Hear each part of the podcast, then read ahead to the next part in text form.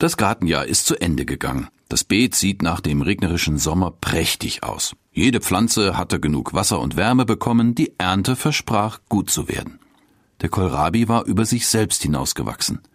Dieses Jahr zeigen sich dicke Knollen, meine Frau hat sich in Vorfreude schon die Hände gerieben. Doch die Enttäuschung folgt sofort. Jede der Knollen ist holzig und hart, fette Raupen wimmeln im Kohl. Nein, der Appetit auf Kohlrabi ist uns sofort vergangen.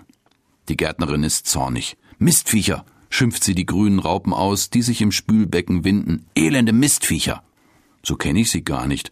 Normalerweise ist sie ein sehr naturverbundener und tierlieber Mensch.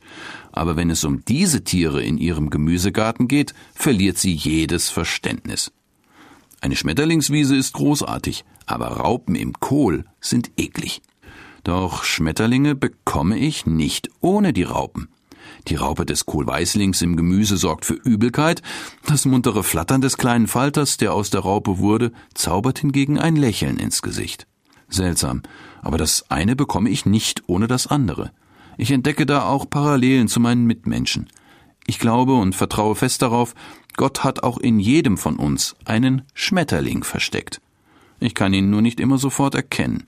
Sogar in mir steckt ein Schmetterling, selbst wenn ich es anderen manchmal ziemlich schwer mache, ihn zu erkennen.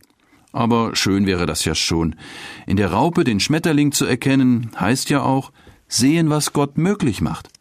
Ich will es mal versuchen und das Schmetterlingshafte in mir zur Geltung bringen. Bestimmt entdecke ich dann noch mehr bunte Vielfalt um mich herum als jetzt.